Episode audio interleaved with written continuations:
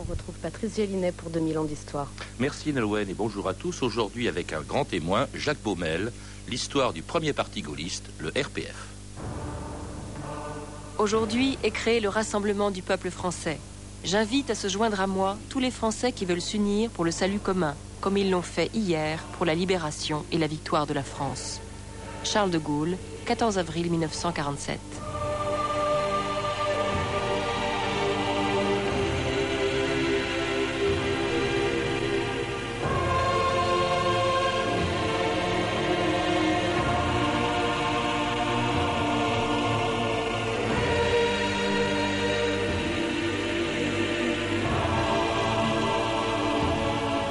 2000 ans d'histoire.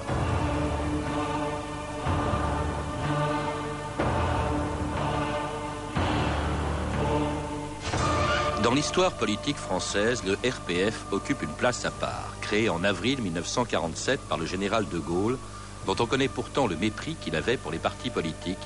Le Rassemblement du peuple français a réussi en quelques semaines à rassembler un million d'adhérents venus de toutes les familles de pensée, de tous les horizons politiques et de toutes les classes sociales. C'était le métro à 6 heures, disait André Malraux, une des figures les plus célèbres de ce mouvement, qui au lendemain de la guerre est resté pendant cinq ans le premier parti de France. Parmi ceux qui ont participé à cette aventure auprès du général de Gaulle, un étudiant en médecine entré dans la résistance à 23 ans, Jacques Baumel. On l'écoute ici dans cette archive de 1946, neuf mois avant la création du RPF. Peu après sort M. Baumel, il a l'air d'un étudiant avec ses grosses lunettes d'écaille et son air réfléchi. Eh, monsieur, puis-je à mon tour vous poser une question? Est-ce que l'étude de la médecine vous a-t-elle aidé à acquérir des notions plus vastes ou plus précises des connaissances humaines?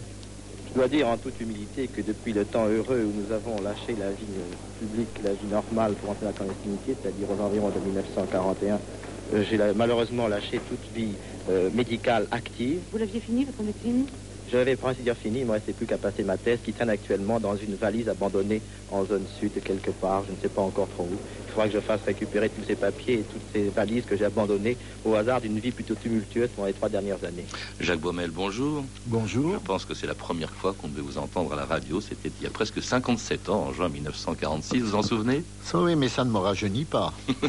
oui, je m'en souviens. Vous n'avez plus de lunettes maintenant Je n'ai plus de lunettes et je crois que j'ai également un ton de voix un peu, plus un peu différent, un peu plus assuré. J'étais très intimidé à l'époque, parce que je sortais de la nuit pour accéder à, à toute une série de déclarations publiques.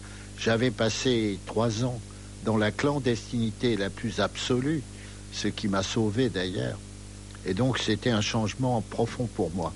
La clandestinité, c'était donc évidemment la résistance euh, dans laquelle vous étiez entré en abandonnant vos, études de, médecine pour vous battre derrière le, général de Gaulle, auprès duquel d'ailleurs vous êtes resté après la guerre, Jacques Baumel, pour créer donc le Rassemblement du peuple français, le, RPF, dont vous étiez un, des fondateurs. On s'est toujours demandé, Jacques Baumel, pour quelle raison de Gaulle, qui méprisait, on le sait, les partis politiques, le régime des partis, avait créé son propre parti, le RPF vous savez, il l'avait créé euh, à une époque où, euh, il faut le dire, euh, d'une part, il y avait une menace extérieure dramatique.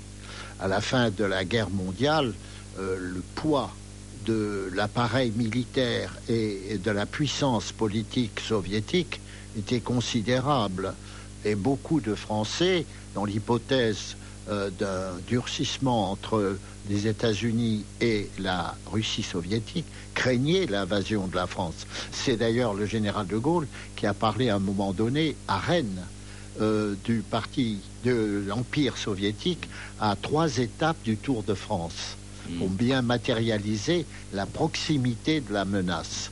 D'autre part, il est certain que le général de Gaulle, après tout ce qui s'était passé, et en raison des conseils qui lui avaient été donnés, notamment par quelqu'un qui s'appelait Pierre Brossolette, n'imaginait pas du tout qu'après les sacrifices, la guerre, les Français puissent retourner à la Troisième République.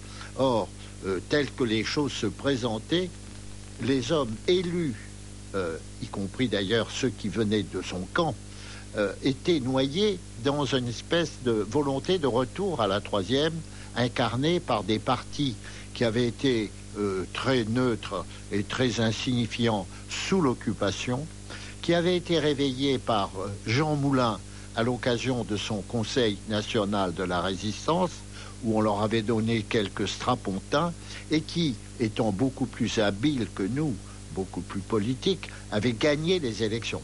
Alors ces partis politiques, il faut les rappeler, ce sont les plus importants au lendemain de la guerre. Le PC n'avait pas été euh, absent, hein. il avait quand même très largement, euh, c'était largement battu C'était dans ce qu'on appelle à l'époque le tripartisme. Oui. Il y avait 240 députés communistes, ce qui est énorme, 230 à 250 députés MRP, c'est-à-dire mouvement républicain populaire, c'était les démocrates chrétiens. Mm. Et il y avait 220 à 230 députés socialistes. Mm. C'est ce qu'on appelait la CFIO à l'époque. Alors ces partis dominent l'Assemblée. De Gaulle n'a pas créé euh, son propre parti à ce moment-là, contrairement au conseil que lui avait donné euh, Pierre Brossolette euh, avant, avant la libération. Euh, et puis euh, il quitte le pouvoir, justement ne voulant pas trop de cette constitution que préparent les partis politiques, celle qui sera la constitution de la quatrième République. Et puis il décide, un an après son départ du pouvoir, il a quitté le pouvoir en janvier 46, il décide, il, il fait appel à vous, il vous demande de venir pour vous annoncer son intention de créer ce qui sera le RPF. Jacques Baumel, pourquoi faire? Eh bien, parce que le général de Gaulle, à l'époque, était très impressionné par trois éléments. Premièrement, le risque de dislocation de l'ancien empire colonial français, et qu'on avait appelé l'Union française.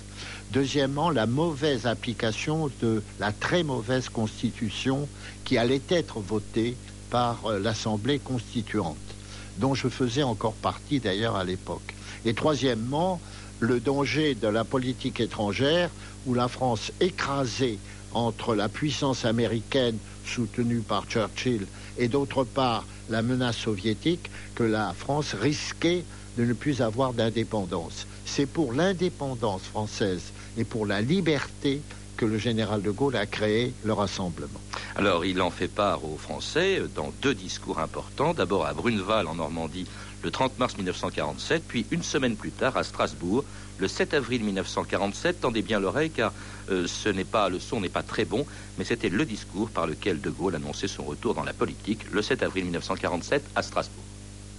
Si nous n'étions pas le peuple français, nous pourrions reculer devant la tâche et nous asseoir au bord de la route en nous livrant au destin.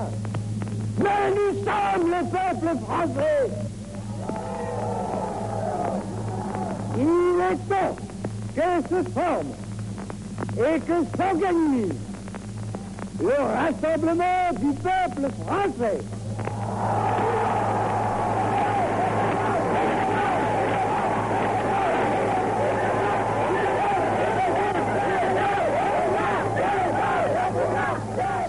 Général de Gaulle, Jacques Baumel, annonçant à Strasbourg la création du, du RPF, du Rassemblement du peuple français. Vous étiez là, bien sûr, vous étiez un des fondateurs. J'étais même sur le balcon et j'avais très peur d'être passé par-dessus le balcon tellement la pression derrière moi était forte. Il y avait évidemment quelques-uns des futurs dirigeants du RPF et des gouvernements de De Gaulle. Mais entre les deux discours, permettez-moi de vous le dire, Bruneval et Strasbourg. il y a eu surtout le, le fameux discours qui a tracé les grandes lignes de la Ve République. C'est c'est ce discours euh, constitutif finalement euh, de Bayeux. C'est à Bayeux que le général de Gaulle a découvert, a dévoilé les grandes lignes de ce qu'il appliquerait ultérieurement au pouvoir euh, dix ans après, et qui était l'essentiel de la Ve République. Alors ce discours de Strasbourg aussi que l'on a entendu, vous le dites dans, dans vos souvenirs, euh, Jacques Baumel, vous dites au fond, pour vous, ça a été un changement radical d'existence. Vous allez devenir le numéro 2 du RPF, derrière Jacques Soustel, hein, qui plus tard se- sera un adversaire du général de Gaulle à cause de la guerre d'Algérie. Et, euh, mais alors il n'y avait pas beaucoup de personnalités connues, vous-même étiez très jeune. La seule qui était la plus importante, dites-vous, à l'époque, c'était André Malraux. Alors il adhère tout de suite au RPF, il va même être un peu le porte-parole du RPF. Oui, euh, André Malraux, d'abord, euh, avait été un écrivain célèbre.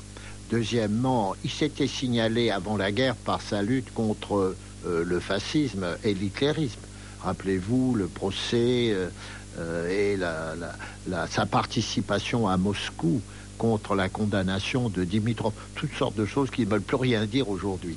Deuxièmement, André Malraux, tardivement d'ailleurs, avait rejoint la résistance en 1943 en créant ses propres réseaux et en devenant le patron de ce qu'on appelait la brigade Alsace-Lorraine, qui s'est signalée surtout pour le sauvetage de la ville de Strasbourg, abandonnée par les Américains devant l'offensive von Rundstedt. André Malraux était un personnage hors du commun. Euh, le général de Gaulle avait besoin d'un grand chantre et le, au fond, André Malraux a été le château brillant du général de Gaulle. Alors, lui est vraiment le plus connu des adhérents du, du RPF. Pardon, Jacques Baumel, parce que vous, je répète, vous étiez assez jeune, vous étiez le numéro 2. Euh, cela dit. Mais il y en avait d'autres. Et surtout, Par une exemple. Claudel, après avoir fait malheureusement une ode au maréchal, s'est découvert une âme de gaulliste. Et je me souviens d'avoir rencontré Claudel assis sur une marche de l'escalier en attendant depuis quelque temps une audience du général de Gaulle. Alors, en tout cas, peu de personnalités politiques connues, euh, Jacques Baumel, mais alors une quantité d'adhérents en l'espace de quelques semaines, un million d'adhérents. Comment expliquer brusquement Est-ce que c'est simplement le général de Gaulle euh, qui explique cela cette, quantité d'adhésion euh, au RPF Mais parce que d'abord, on était très près de la libération. Et pour les Français, le général de Gaulle était essentiellement le libérateur. Deuxièmement, parce que déjà les Français étaient déçus du retour à la politique politicienne et ils se cramponnaient à De Gaulle pour essayer de changer le, système politique. Alors, il n'y a pas seulement des adhérents, Jacques Baumel, il y a aussi des électeurs. Et voilà que six mois à peine après la création du RPF, il y a un véritable triomphe aux premières élections auxquelles participe euh, ce, ce mouvement. Euh, en octobre 47, les municipales. Alors là, c'est le premier parti de France. Vous obtenez, le RPF obtient 40% des voix. Il y a 30% pour le Parti communiste, 14 au Parti socialiste, 10 à peine pour le, pour le MRP. 13 des 25 plus grandes villes de France, Paris, Marseille, euh, Bordeaux, Strasbourg, Lille, deviennent des municipalités RPF. C'est assez extraordinaire, on n'a jamais vu ça dans la vie politique française en six mois. Non, on n'a pas vu ça, mais je crois que ça résulte d'abord de la volonté des Français de sortir de la politicaillerie euh, du Parlement et des constitutions qui rappelaient un peu trop la troisième par l'impuissance de l'exécutif à un moment où il fallait renforcer l'exécutif gouvernemental. Et puis deuxièmement, je crois surtout que pour les Français, c'était la manifestation de fidélité à De Gaulle devant le danger extérieur qui était considérable. En tout cas, un raz-de-marée donc euh, électoral commenté par les journaux de l'époque euh, en 47, la revue de presse Stéphanie Duncan. Le climat de ces élections en octobre 47 est d'une rare violence. hein, on peut le rappeler, des grèves qui paralysent le pays. On envoie la police contre les grévistes. On redoute aussi un complot communiste. Un climat qui explique sûrement en partie le succès du RPF, donc au premier tour des municipales, le 19 octobre 47. 40% des voix au RPF, titre Le Monde. De Gaulle a gagné, s'exclame le journal ce matin. Et l'aurore ne cache pas sa joie. Le RPF devient la première force politique du pays. Le peuple de France, excédé par les violences communistes et la mollesse gouvernementale, entend vivre libre sous un gouvernement vraiment républicain. L'onde de choc est telle que le monde entier euh, s'y intéresse. Le Daily Mail à Londres parle d'un raz-de-marée et d'une secousse sismique. Aux États-Unis, le New York Times voit dans ces élections, je cite, un événement international de première importance, puisque désormais en France, deux grands partis s'opposent, le PCF et le RPF, ceux qui sont pour Moscou et ceux qui sont pour le plan Marshall. Donc le plan qui euh, destiné à aider le- l'Europe, euh, le plan américain. On comprend euh, qu'avant le second tour, les coups volent bas entre partisans et opposants RPF. Il faut barrer la route aux factieux, titre l'Humanité. Alerte à ceux qui aiment la liberté, alerte contre les collusions avilissantes avec le RPF, aux néo-fascistes à la solde de l'expansionnisme américain. La gauche non communiste aussi s'alarme. Oui, il y a en France un parti de l'aventure, c'est le RPF, affirme Franc-Tireur, qui accuse le parti gaulliste de mettre la France à feu et à sang pour préparer un coup d'État à nouveau 6 février 34. Même crainte à la une du Populaire, le journal de la SFIO, qui vient de subir un coup sévère aux élections, il faut barrer la route au césarisme. Et pour Léon Blum, il le dit, la France doit être gouvernée indépendamment du communisme et du gaullisme. Mais il n'y a pas qu'à gauche, hein, à droite aussi, le RPF fait peur. L'Aube, le journal du, RPF, du MRP, pardon, mais donc euh, journal démocrate chrétien, met en garde contre la tentation du pire, qu'il soit communiste ou gaulliste, et soupçonne même De Gaulle d'être prêt à jouer l'illégalité pour s'emparer du pouvoir. dans le Figaro, en revanche, le philosophe Raymond Aron s'étonne que partout on déplore la formation de deux blocs, comme si, dit-il, le RPF avait créé ce qu'il se borne à exprimer. À mon sens, dit Raymond Aron, l'ampleur du succès du RPF atténue le péril bien plus qu'il ne l'exaspère. Pour la première fois, dit-il, on aperçoit la possibilité d'un gouvernement soutenu par une majorité homogène. Pour ce faire, Raymond Aron, en conclusion, espère que les démocrates anticommunistes, centristes et socialistes dépasseront leur crainte du césarisme. À, part Raymond Aron, on, tire vraiment un boulet rouge sur vous, sur le RPF, Jacques Baumel, après cette victoire électorale des municipales. Beaucoup d'ennemis un peu partout, hein. néofascistes, on, euh, on vous soupçonne de vouloir faire un coup d'État. Oui, mais il faut se remettre dans le climat de l'époque. C'était un climat passionnel et passionné. C'était un climat où se jouait en grande partie la liberté de l'Europe. N'oublions pas qu'en même temps, les communistes et surtout les soviétiques mettaient la main sur la Pologne, sur la Tchécoslovaquie. On allait connaître les coups d'État communistes partout. C'était une époque très dure. Je vous rappelle que nous avions prévu l'évacuation en quelques heures du général de Gaulle par avion spécial que devait conduire un général gaulliste de l'époque qui s'appelait Cornillon Molinier. Parce qu'on craignait qu'un coup d'État, non pas gaulliste, mais communiste, prenne le pouvoir et qu'il fasse prisonnier le général de Gaulle. oui, d'où la violence d'ailleurs des affrontements, vous les mentionnez, entre communistes et, gaullistes du RPF à l'époque. Ça se réglait à coup de poing hein, dans les municipalités et pour les réunions publiques. Absolument. Nous avions voulu faire tomber la peur qui pesait sur beaucoup de villes rouges ou sur la banlieue parisienne il en résultait beaucoup de batailles. Y compris d'ailleurs quand le RPF est venu à Marseille, donc pour y tenir ses premières assises nationales en avril 1948. Ici Marseille. Les premières assises nationales du Rassemblement du peuple français viennent de s'y terminer. Devant une estrade où on notait autour du général de Gaulle, messieurs Soustel, Palefsky, Dietelme, Malraux, Baumel, Vallon et bien d'autres personnalités marquantes du Rassemblement. Et c'est à M. Jacques Soustel que nous demandons de bien vouloir tirer les premières conclusions de ce premier grand congrès. On voyait s'exprimer des opinions provenant, comme l'on dit, d'horizons très différents. Il y avait là des hommes dont la pensée portait le sceau de la tradition radicale ou de la tradition démocrate chrétienne ou de la tradition socialiste ou de la tradition modérée. Et je crois que la leçon de ce congrès, c'est que nous y avons pensé beaucoup moins à nous-mêmes, au RPF comme à un parti qu'à la France que nous voulons servir. C'était Jacques Soustel qui présidait ou qui dirigeait le, RPF, derrière bien sûr le général de Gaulle. Vous-même étiez juste. J'étais l'adjoint de Jacques Soustel. Qui, qui, sera, hein, je le répète, c'est extraordinaire, un adversaire farouche du général de Gaulle. Oui, mais parce que dans l'intervalle, il y a eu la guerre d'Algérie, sur laquelle on pourrait dire beaucoup de Alors, choses. Cela dit, quand Soustel parle des horizons politiques, c'est extraordinaire, c'est un peu l'auberge espagnole, le, le, RPF. On venait de partout, sauf du Parti communiste, je oui. C'était au fond euh, ce que Malraux appelait la foule du métro à 6 heures du soir. Il y avait beaucoup de braves gens qui n'avaient pas l'impression de s'engager dans un parti politique. C'était une grande coalition nationale, comme je pense que vous allez m'en parler, l'avait souhaité Pierre Brossolette à Londres quand il avait évoqué le retour du général de Gaulle et que contre les partis politiques et il les connaissait très bien, puisqu'il avait été le porte-parole du parti SFIO et un des hommes de l'entourage Léon Blum. Un être d'ailleurs exceptionnel d'intelligence, de fidélité.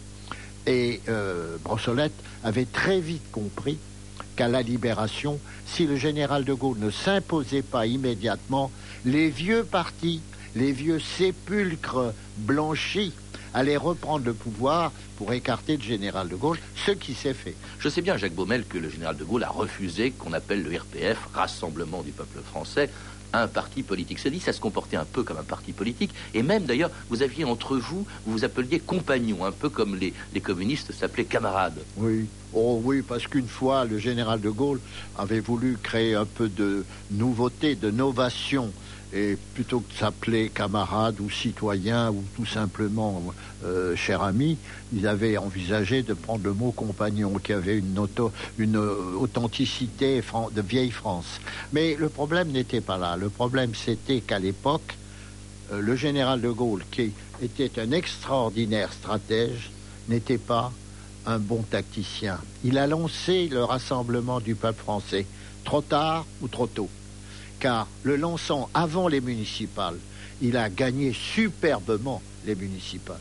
Mais il a permis à tous ses adversaires de pratiquer la guerre froide, la guerre de brûler et d'empêcher son succès beaucoup trop tard trois ans après aux élections législatives. Oui, parce que c'est extraordinaire, c'est le premier parti de France en voix, mais il n'a aucun député à l'Assemblée nationale. Et la grande échéance qu'attend le RPF, justement parce que l'Assemblée nationale a été élue avant qu'il soit créé, la grande échéance, évidemment, ce sont les élections de, de 1951, les législatives de 51, des législatives que prépare activement le RPF, vous-même, le général de Gaulle, et que le général de Gaulle, d'ailleurs, espère victorieuse. On l'écoute justement dans ce discours du 1er mai 1951. Françaises, Français, naguère, ensemble, nous avons tiré le pays de l'abîme pour lui éviter de nouveaux malheurs et pour qu'elle puisse aider le monde, nous devons maintenant, ensemble, la refaire forte, prospère, fraternelle. Quand le pays aura parlé, je lui donnerai rendez-vous pour inaugurer l'entreprise. Où donc Où donc Mais aux Champs-Élysées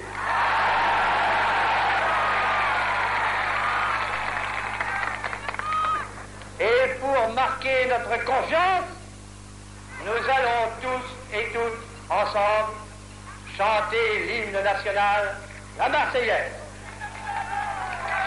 Allons enfants de la... Non, c'était le général de Gaulle le 1er mai 51, quelques jours, oui. Il chantait toujours très faussement la Marseillaise. Vous avez bien fait de couper, parce qu'il ne chantait pas très bien la Marseillaise. En tout cas, il y avait pas mal de gens pour la chanter avec lui. En revanche, pas assez pour que les élections législatives qui suivaient un mois plus non, tard. Pas, pas du tout. Excusez-moi de vous dire le contraire. Il y en avait assez, et nous aurions gagné malgré le temps perdu entre les euh, municipales et les législatives, s'il n'y avait pas eu l'astuce d'un vieux monsieur radical qui s'appelait le Père Cueil et qui avait trouvé euh, un procédé électoral extraordinaire, c'est-à-dire qu'on votait pour quelqu'un et que c'était le candidat d'un autre parti qui était élu.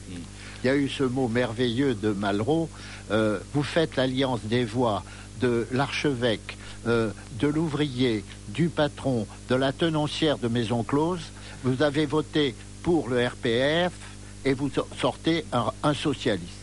Oui, c'était la loi des apparentements, c'est tellement biscornu qu'il nous faudrait une demi-heure pour l'expliquer, Jacques Baumel, mais c'est vrai que c'était surtout dirigé contre le PC et le RPF. Alors il a 120 députés, mais très vite, après ces élections de 51, pas assez donc pour être majoritaire à lui seul, euh, les députés, beaucoup d'entre eux vont aller à la soupe, comme le dit De Gaulle. Certains d'entre eux, en tout cas, vont soutenir des gouvernements que désapprouve le général De Gaulle. Et celui-ci, deux ans à peine après ces élections, va décider de dissoudre le RPF. Il, en 53. il ne pouvait pas faire autrement. L'erreur, c'est que, subissant l'influence de certains salons politiques, il a choisi comme candidat investi par lui d'anciens hommes politiques qui n'étaient pas du tout gaullistes, qui, pour des circonstances, se disaient euh, pour le général de Gaulle, mais qui, au premier tournant, dès qu'ils ont vu que le général de Gaulle n'arrivait pas au pouvoir, se sont jetés dans les bras d'un monsieur providentiel qui s'appelait Monsieur Pinet. Et c'est vrai que Pinet a été le vainqueur d'une bataille à la Pyrrhus entre lui et le général de Gaulle. Pinet, dont le président Herriot disait ce monsieur ira loin, il a une tête d'électeur. Alors Pinet, au fond, c'est un peu la mort du, du RPF, euh, qui, est, donc, qui est dissous par le général de Gaulle lui-même en 53, qui dit je n'ai plus rien à voir avec la, la politique. Euh, il va lui-même se retrouver euh, isolé euh, dans ce fameux désert, enfin, comment Oui. dirais-je, il va La se retrouver jusqu'en du 58, désert. traversée du désert. Il revient en 58 avec un nouveau parti, dont vous serez d'ailleurs un des fondateurs, l'UNR. Il y aura ensuite plus tard l'UDR, il y aura plus tard le RPR. Et aujourd'hui, Jacques Baumel, il y a une formation politique qui s'appelle l'UMP, hein, euh, dans lequel se trouvent les anciens gaullistes. Beaucoup ont dit que c'était l'UMP, c'était la mort du gaullisme et du RPR, enfin du RPF plutôt, de l'ancien Vous savez, je, je tiens à préciser les choses. Euh, Ne m'entraînez pas sur un plan de politique partisane. Nous faisons une émission historique. Mais l'histoire me permet de vous dire que si le RPF a, a- a suivi la ligne du général de Gaulle d'une façon tout à fait intransigeante, déjà du temps de Pompidou, il y a eu un certain écartement, que l'élection de Giscard d'Estaing, favorisée par Jacques Chirac, qui a trahi son parti d'origine gaulliste, avec l'appui de Marie-France Garot, et qui a permis l'élection de Giscard contre notre candidat, qui était Chaban-Delmas. Évidemment, ça a donné au mouvement gaulliste une certaine distancialisation de la politique politicienne. Et aujourd'hui, l'UMP est certainement un grand rassemblement qui, joue, qui jouera et qui joue déjà un rôle important. On ne peut pas dire, avec les gens qu'il a mis à sa tête, qu'il est un successeur du parti gaulliste. Merci Jacques Gobel, en tout cas de nous avoir rappelé cette histoire, vos souvenirs de cette époque du RPF, des souvenirs que l'on retrouve dans un de vos livres, De Gaulle, l'exil intérieur, publié chez Albin Michel. Je signale également la parution prochaine d'un livre de Jean-Luc Barré sur le général de Gaulle, entre 1939 et 1943, Devenir de Gaulle, qui sortira dans quelques jours chez Perrin. Vous pouvez retrouver ces renseignements en contactant le service des relations avec les auditeurs au 0892 68 10 33, 34 centimes d'euros la minute ou consulter le site de notre émission sur franceinter.com. C'était 2000 ans d'histoire. Merci à Antoine Viossa, Michel Thomas, Virginie Bloch-Léné, Claire Tesser et Véronique Gélivet. Revue de texte Stéphanie Duncan, une réalisation de Anne Kobilac. Une émission de Patrice Gélinet. Demain, dans 2000 ans d'histoire, un sujet toujours d'actualité depuis plus de dix siècles, une histoire des exclus, des vagabonds du Moyen-Âge au SDF d'aujourd'hui. Mais tout de suite à 14h30 sur France Inter, votre rendez-vous avec Chris. Bonjour Merci Chris. Patrice. Bonjour Patrice. Au revoir Patrice et à demain Patrice.